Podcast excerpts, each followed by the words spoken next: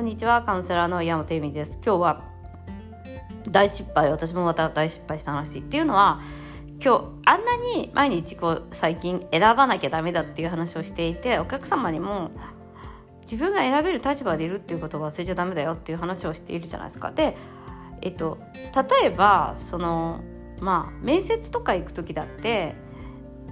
自分が面接されて選ばれる立場だけではなくてこの人たちと仕事をしても私は楽しいのかなっていうことを自分でちゃんと選ぶんでよ選んでいくっていうことがすごい大切ですだからこれはあの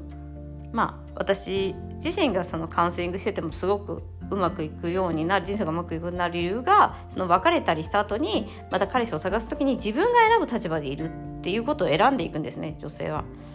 私はこういう人がいいこういう人じゃないとダメこういうこういうところが、えっと、パートナーに探すところであるっていう自分が選ぶ立場でいるっていうことなんですね。でそれを今日やらなきゃいけないのにもかかわらず最近そのイタリアでヨガを教えるっていうのでちょっとフェイスブックイタリア版のフェイスブックを開けていろいろガチャガチャやってるわけですよ。そしたらなんか日本人の方でローマに住んでる60歳のお姉さんなんですけどなんかヨガとか、まあ、マントラにすごい興味があるから一度お会いしたいと。でもなんか実際その Facebook とか絡んだりとか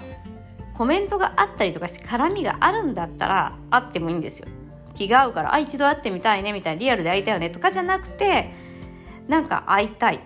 だったんですね。でも日本人の方だしでなんかいつもはこの私のいる町にいるわけじゃないんだけど、まあ、よく来るから、えーとまあ、ヨガの話を教えてほしいみたいな感じだったんですよ。でうわでねたまに来るんですそういうの。でも基本、えーと、最初はいやヨガの生徒さんにもなるかもしれないし説明した方がいいよなみたいな感じだったんだけど実際もうメッセージを読んだ時点でこういった人とは多分気が合わないだろうなっていうのはなんとなく感じたんですよね。言葉遣いとか。ででも日本人だしなとかいろんな理由でなんか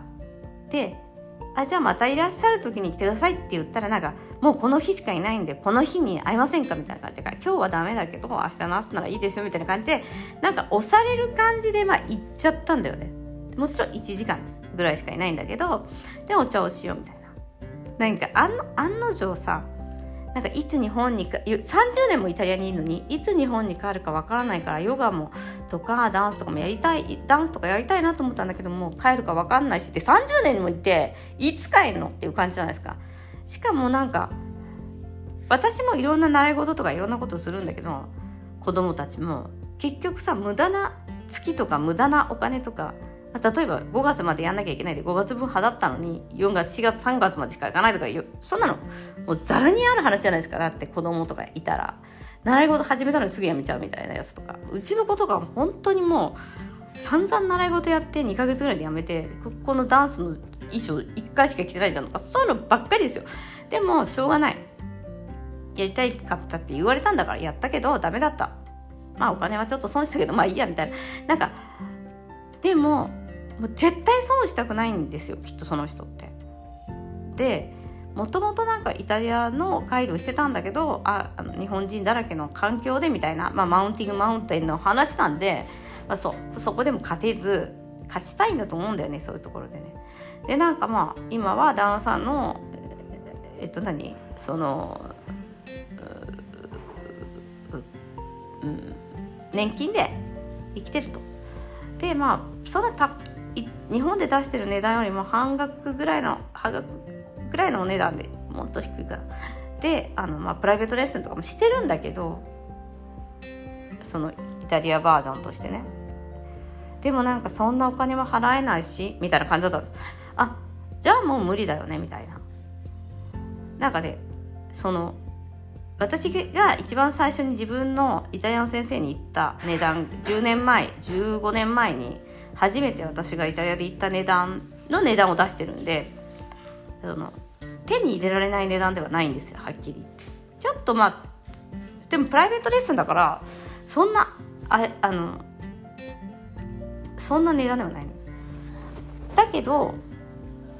すごいまあそんな値段出せないし。でグループレッスンでイタリア人でもいっぱいいますよねって言ったらいやなんかフィロソフィーとかだからみたいな勝手に勘違いみたいな。いやヨガのレッスンなんてイタリア語分かんなくたっていけるよみたいな。そんななんか深いフィロソフィーなんて私も分かんないしみたいな話じゃないですか。しかも私だってイタリア人相手にレッスンするからイタリア語でやるんだけどなんかやっぱり日本人の方がいいし日本人みたいに話せるしとか言ってすごいなんかそのなんか30年イタリアにいる割にはなんか行っても日本ってまだマスクしててとかもよくわかんない。私そういうの一番苦手じゃないですか。そういうなんかいわゆる一般常識をずっとなんかあれも悪いこれも悪いみたいな。なんかうわーやられたと思って。で最初はなんか話を聞いていた一生懸命話を聞いてあげようちょっとしたんだけどその後からもうちょっともうめんどくさってなって無言になってあやっちゃったみたいな。そのでなんか普段えでコロナの時期どうしてたんですか？ヨガできないですよねとか言ってあオンラインで仕事もしてるからとか言ったらなんかそのブログとかも読みたい。え絶対私のブログとか読ませたら大変なことになるじゃんこの人みたいな。でなんかインナーチャイルドとかやってるんでって言ったらなんかあそういうのってありますよねみたいな感じ。なんかもううわ怖い怖いみたいな。でなんかでも私もなんか、ま、数年前まではそういうの悩んでたかなとか言ってじゃあもう悩んでないんだったら必要ないじゃんインナーチャイルドみたいな。しかも私はセックスレスとかだからさだかそういうまあ実際うわみたいな感じだったんだよね。でもう本当お金がないお金がないお金がないみたいな感じで。いや私もないけど子供の分とかも作ってるしみたいな。どうにか作るよ頑張ってみたいな感じじゃないですか。頑張ってっていうかなんかそのないし。でなんか安かったら行くんですけどとかってなんかそういうふうに私安いから選ばれたりするのもう嫌だからみたいのもあったりして。なんかああやられたと思って結構なんかそのだったらあのいいのよお金がないの本当私もあるからお金がない時期あったから。でも YouTube とかねあと無料でさあの出してるヨガのレッスンとかさ本当世の中探せばいくらでもあるの。やろうと思えばそんなのいくらでもできるの。だってうちの生徒さんだって私2回しか月に2回しかまあオンラインでやってないけどその2回のえっとあれをえっとなんていうのその録画を見て毎日やってくれる人もいるの。そうすると本当に全然人生が変わってきたりとか、まあ、この体の調子が良くなったりするから本当にその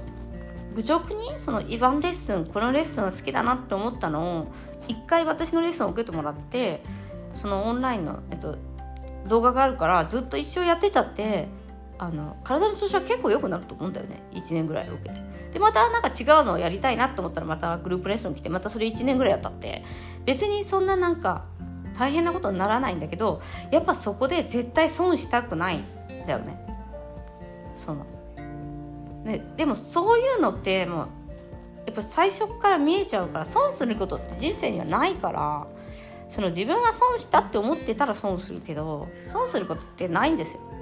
でも損するって思ったら子供なんか産めないからね。子供とかさほんとなんかえ？みたいな。そういうことかって思うもん。だから分け一緒にその分け与えたりとかお金があった時に自分のものだけじゃないわけじゃない。みんなで使わなきゃいけないわけだその例えば。みんなでその食べ物とかだったらまだ分け与えること楽だけどお金とかなんだろうそういう時間とかってそういうものをやっぱこう分散して分け与えたいって言えば分け与えるほど他人にっていうかね豊かになっていくものなんだよね。だからなんかそのヨガのワンレッスンさえも受けれない受ける気になれないっていうのはもうなんかねでなんかトスカーナに旅行に行きたいんだけど高いから安いところを探していて安かったら買い行こうかなと思ってるんだけどとかだから全部それなのだ。からあまあどっちでも。でなんかさ私が別にあのコーヒーショップとかに行ってコーヒーショップカフェに行ってまあ、お姉さんと話したりとかしてでなんか食べ終わったものを一応まあテーブルで食べたからいいんだけど持って帰ったりとかもしたのね。そのなんかなんていうの？持って帰んなくてもいい。ドトールみたいな感じで別になんかそのまま置いといてもいいんだけど、まあ、ドトールって持って帰るなんかそういう感じで持って帰る癖が私もついてで、まあ、お金払うついでだから持って帰ったのそのお皿を。そしたらさなんかうん、なんかお姉さんがすごい喜んでくれて「ありがとう。ないいのよそんなのしなくて私の仕事なんだから」みたいな感じですごい仲良く言ってくれて「えなんか知ってるんですか?」みたいな「いやだからね人間っていうのは人をやさ人に優しくすれば優しくしてもらえるもんだから」みたいな。別になんかやらなくてもいいことだけど、まあ、やってもいいと思ったらやればいいじゃんみたいな。でその前もなんかこうあ座ってたら全然来なかったんだよね。だからあなんか文句言われないならこのまま言いましょうよみたいな感じ。いや私あのちゃんとお金払いたいんでみたいな。その文句言われないからあのこのままあのただで座らせてもらうとかじゃなくてそそんな高いもんじゃないですよ。そんな何万円とかするわけないんだから。なんかそういうところも全てがうわーちょっと厳しいなこの人たちこの人っていう感じだったずっとそういう意味で。なんか別にあのだってこういうカフェともなんかやっぱ私もねあの貧乏だった時期があるから分かるんだよ。でもこういうカフェの人もこういうカフェもうちのすごい5分ぐらいのところにあるところもやっぱりお金を回していかない限りは潰れちゃうからそういうふうにタダで座ってる人がいたら潰れちゃうの。ねお店って。そしたら困るの私みたいななんかあの街にカフェがなくなったりしたらね困るの人間っていう私はみたいな。だからやっぱりその使える時にある程度あの支えなきゃいけないのみたいな感じで結構やばいなこの人みたいになってきてそういうところも全部そのたかだか2300円のことだから座ってて文句言われないので座ってましょうみたいなのってちょっと違くない？もうなんかそこら辺でも本当に胸焼けっていうかもうイライライラ私自身がすごいなんかストレスが溜まってでもやっぱり選ばなかった。自分がそれに来た時にやっぱ会いたくありません。会えません。ごめんなさい。なんか用事があるんだったら、えっと、メールください。みたいな。ヨガのレッスンしたいんだったらメールください。ってしとけばよかったのに会えませんかって言って「はい」って言っちゃった自分がいけないよね。なんかねあの3ヶ月のカウンセリングとかする前にすごくそのいっぱいお金を払うのも不安だし自分がうまくいくかどうか分かんないから一層お話をできませんかっていうのはあの話したりすることもある。そうだよねって。その30分ぐらいなら今どういう状況かもしくは私のそのカウンセリングが役に立つかどうかっていうのを話しましょうかみたいなことはできるんだけどそういう人もいるしでもやっぱりちょっとやばかったよね。はい、ということでやっぱりねあの自分の好きな人と話が合う人と興味があることが話せる